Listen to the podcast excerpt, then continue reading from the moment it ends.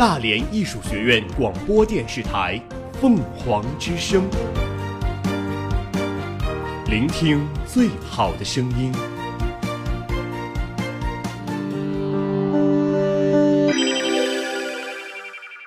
今日天气：今天大连晴转多云，北风转西南风四到五级，最高温度十六度，最低温度十一度，空气质量三十三，评价等级为优。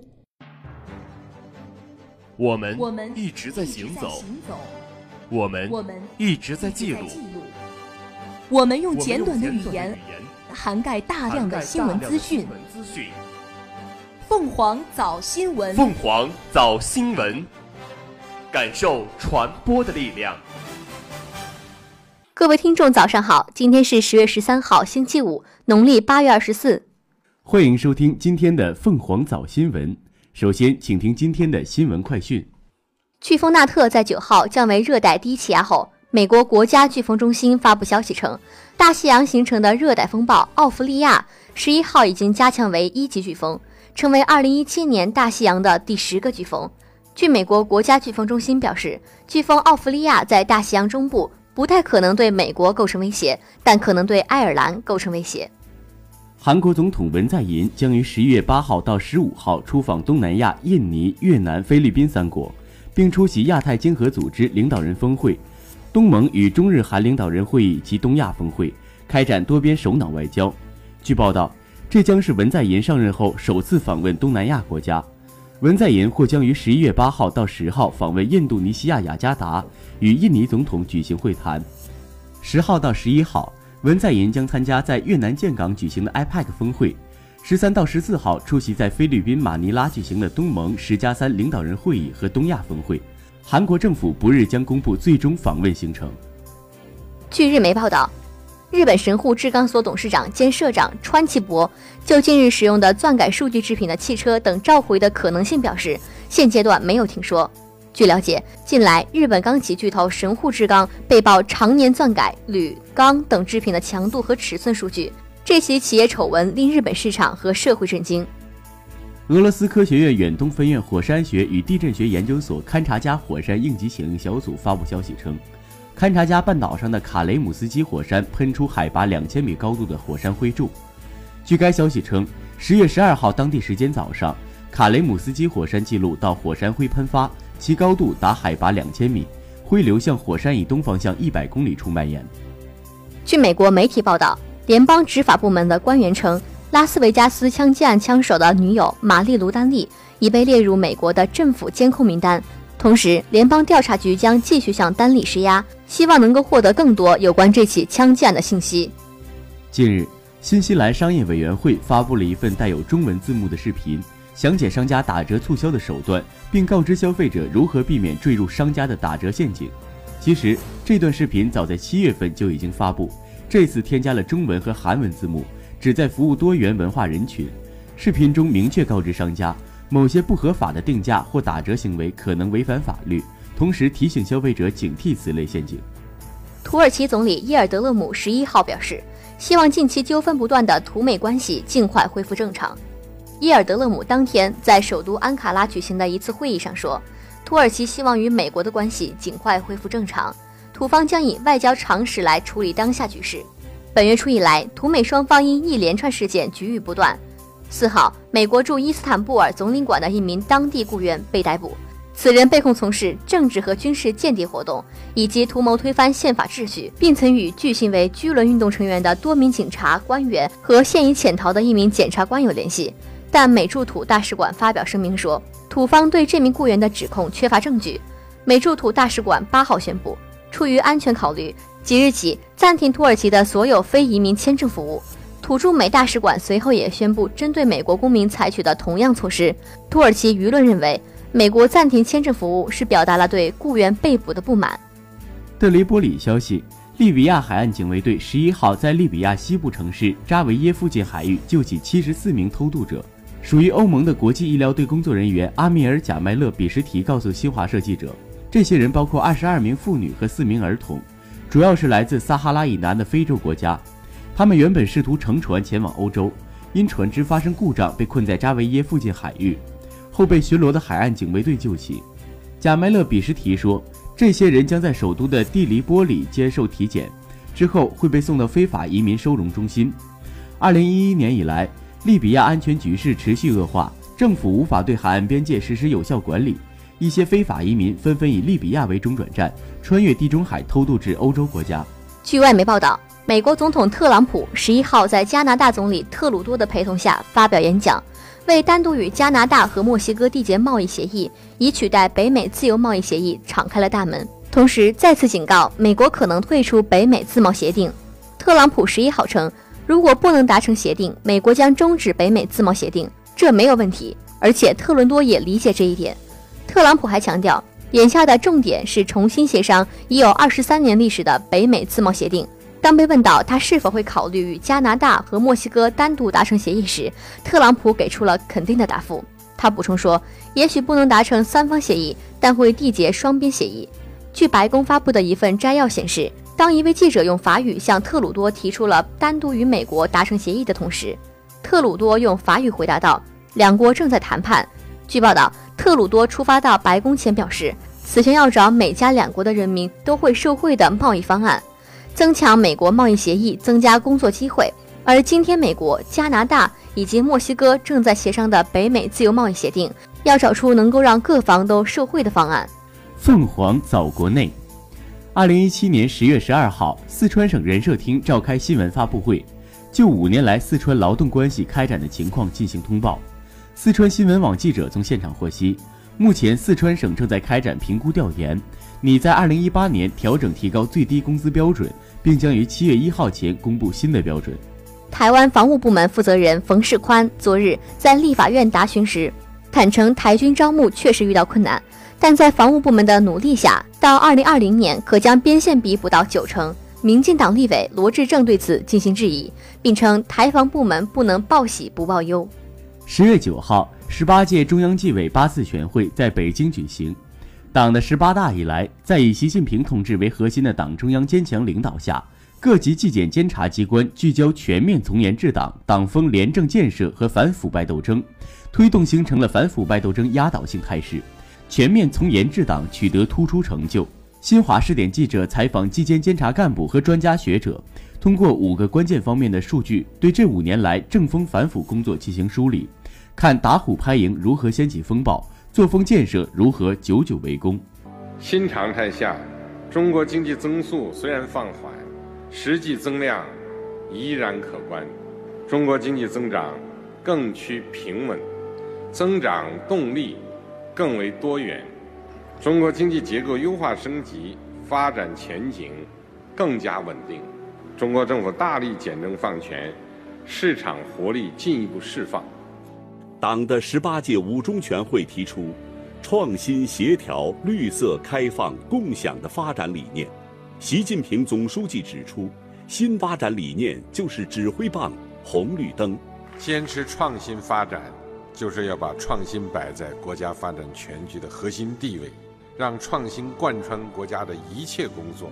让创新在全社会蔚然成风。坚持协调发展。就是不断增强发展的整体性，坚持绿色发展，就是要坚持节约资源和保护环境的基本国策，坚持可持续发展，形成人与自然和谐发展现代化建设新格局；坚持开放发展，就是要奉行互利共赢的开放战略，构建广泛的利益共同体；坚持共享发展，就是要坚持发展为了人民，发展依靠人民，发展成果由人民共享。使全体人民在共建共享发展中有更多获得感，朝着共同富裕方向稳步前进。二零一五年十一月十日，习近平总书记主持召开中央财经领导小组第十一次会议，首次提出供给侧结构性改革。我们讲的供给侧结构性改革，既强调供给，又关注需求。既突出发展社会生产力，又注重完善生产关系；既发挥市场在资源配置中的决定性作用，又更好发挥政府作用；既着眼当前，又立足长远。要从生产端入手，提高供给结构对需求变化的适应性和灵活性。志不求易者成，事不避难者进。二零一六年，推进供给侧结构性改革经过了攻坚之年，取得初步成效。二零一七年是供给侧结构性改革的深化之年，中国供给侧结构性改革路线图越来越清晰。中国有句老话，叫“良药苦口”，我们采用的是全面深化改革这剂良方。面向未来，中国将深入贯彻创新、协调、绿色、开放、共享的发展理念，不断适应、把握、引领经济发展新常态，推进供给侧结构性改革。加快构建开放型经济新体制，以创新引领经济发展，实现可持续发展。据台湾中时电子报报道，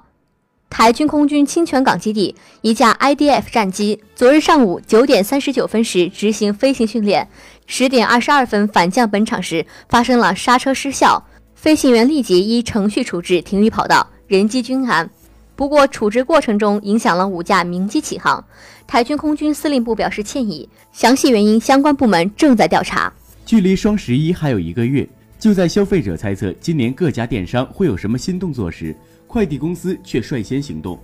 十月十一号，韵达发布告客户书，宣布调价。此前一日，中通也宣布上调快递费。截至记者发稿时，圆通、申通、顺丰等公司表示暂未接到业务部门调价的通知。十月十一号，韵达发布告客户书，称随着快递市场发展的进一步成熟，为了持续提高服务质量，更好地为您提供更优质、更便捷、更高效的快递服务，同时受人力、物料以及运营成本攀升等影响，从即日起对快件价格进行调整。具体请咨询韵达全国当地网点。据中央气象台网站消息。十二号至十三号，全国大部无明显降水，冷空气影响趋于结束。黄淮南部、江汉、江淮等地降水减弱，但受低层切变性影响，十二号至十三号，云南、四川南部等地部分地区有中到大雨，局部有暴雨。十二号，华南中北部、贵州等地有四到六度的降温，上述部分地区有四级左右的风。十月十号。市民雨中骑行。俗话说：“一场秋雨一场寒，寒露气节刚过，阴雨天气到访昆明，气温下降，春城秋意渐浓。”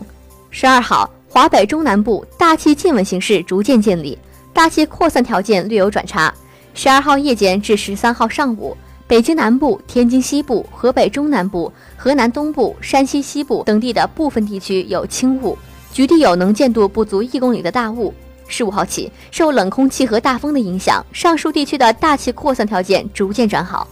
京张高铁即将建成，北京到张家口仅需五十分钟。二零一七年国庆节前夕，记者来到了位于八达岭长城脚下的中铁五局京张高铁八达岭隧道工区，这里是京张高铁最难的控制性工程。该工程由中铁五局承建，该局承建的京张高铁三标段，全长十二点零二五千米。主要工程为一隧一站，一隧即新八达岭隧道，全长十二点零一千米；一站即八达岭长城站，位于新八达岭隧道内，车站总长四百七十米。八达岭长城站地下建筑面积三万六千一百四十三平方米，相当于七个足球场大。车站最大埋深一百零二米，它的建成将是目前世界上最深、亚洲最大的山岭地下火车站。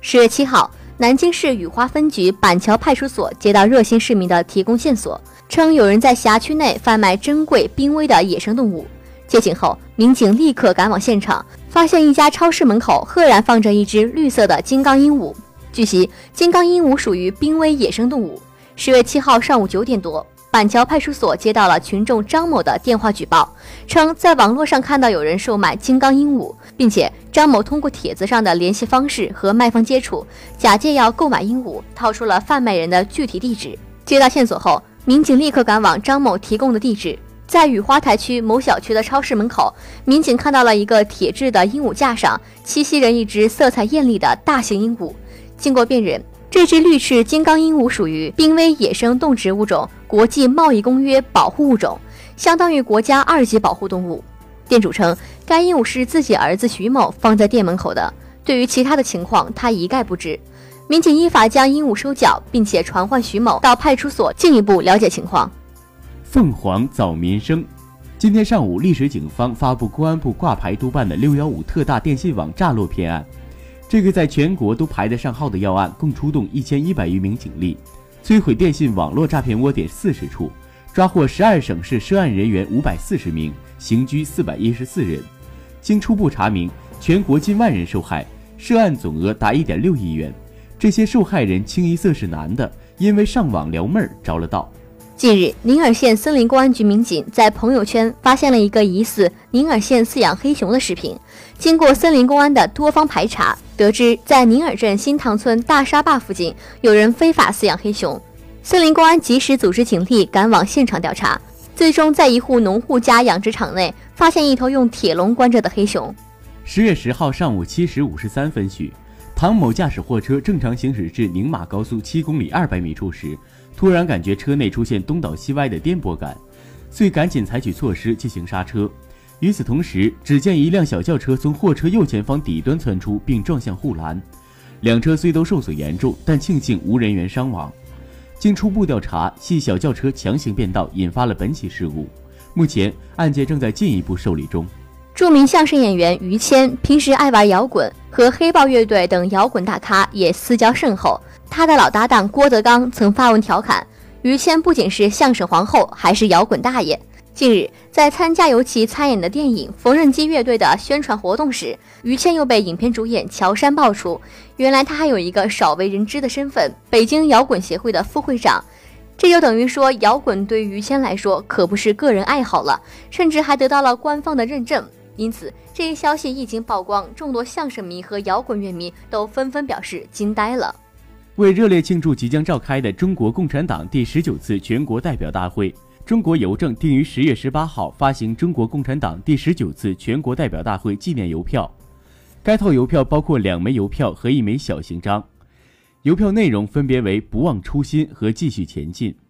小型章内容为“筑梦”。邮票高度概括了全党全国各族人民在以习近平同志为核心的党中央正确领导下，谱写出中国特色社会主义事业的光辉篇章。记者十一号从省公路局获悉，日前，省政府对浙江省收费公路的管理办法进行修改。修改后，收费公路遵循优质优价原则，即收费公路车辆通行费收费标准根据路况的服务质量，在省人民政府批准的收费标准内实现浮动管理。日前，省政府对浙江省收费公路管理办法进行修改。修改后，收费公路遵循优质优价原则。即收费公路车辆通行费收费标准根据路况服务质量，在省人民政府批准的收费标准内实现浮动管理。据悉，这是浙江省首次将公路收费和路况服务质量挂钩，并通过立法和制度建设强化该管理措施。省公路管理局高速办负责人在采访中表示，此次办法的修改旨在加强高速公路管理，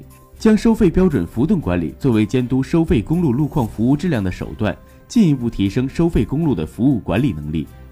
十六家黑榜景区在服务设施、环境卫生、旅游厕所、服务质量、经营管理、旅游安全等方面存在较多问题，其中八家 A 级景区被摘牌，包括鄂州梁子岛生态旅游度假区。荆州洪湖蓝田生态旅游风景区、阳新仙岛湖风景区等三家四 A 级景区和桥口区民族工业博物馆、金门仙居风景区、红安将军文化影视城、麻城杏花村景区、罗田圣人堂景区等五家三 A 级旅游景区。鄂州梁子岛生态旅游度假区因游船工作人员及船员安全意识淡薄，有黑船、黑艇私拉游客，景区内安全提示缺乏。存在着安全隐患，景区的工作人员对客服务意识淡薄，存在尾随兜售、欺客宰客现象等问题，被摘牌。国庆长假后的第一天，略带寒意的秋雨丝毫没有影响民众参观砥砺奋进的五年大型成就展的热情。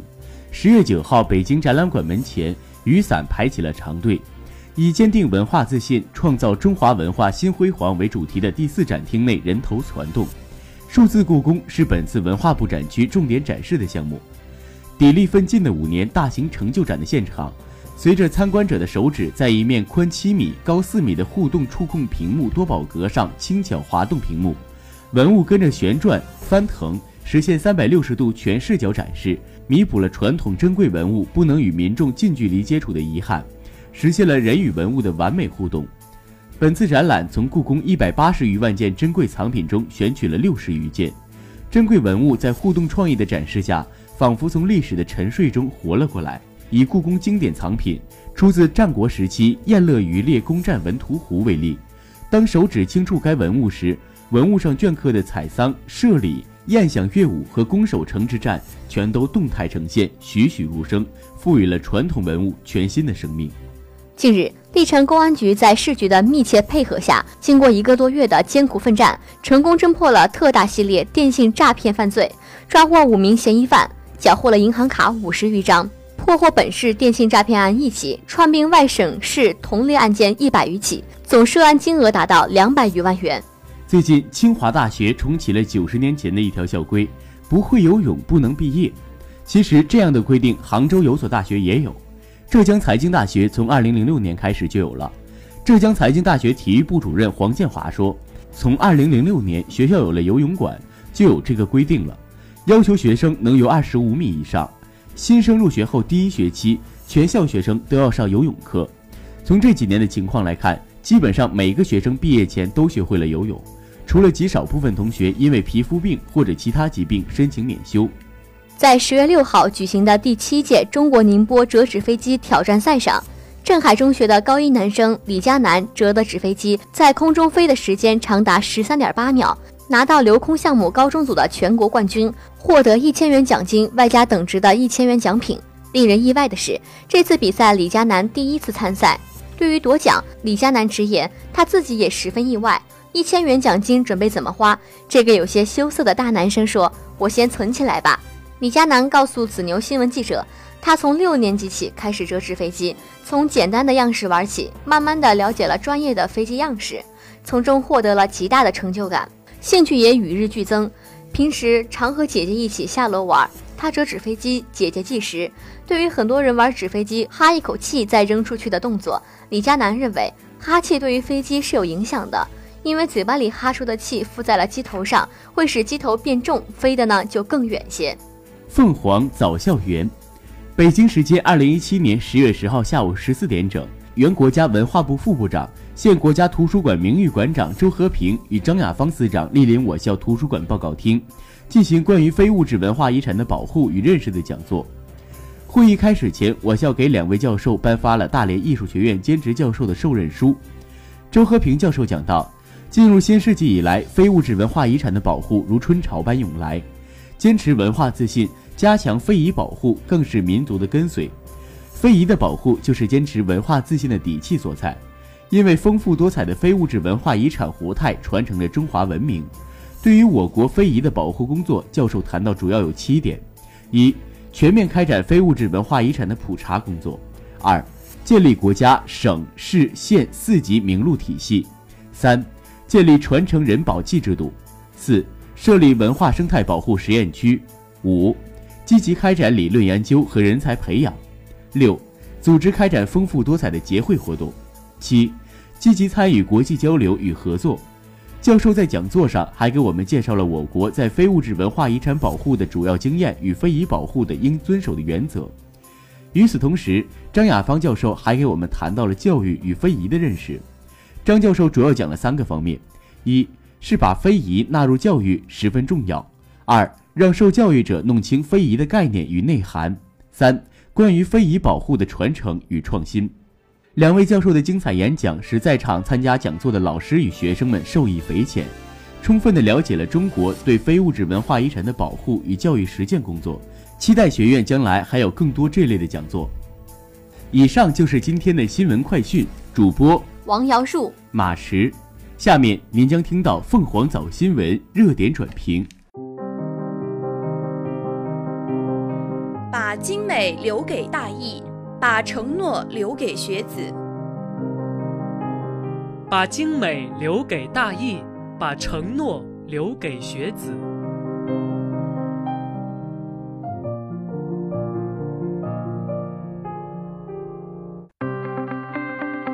共筑丝路情韵，实现大义梦想。共筑丝路情韵，实现大义梦想。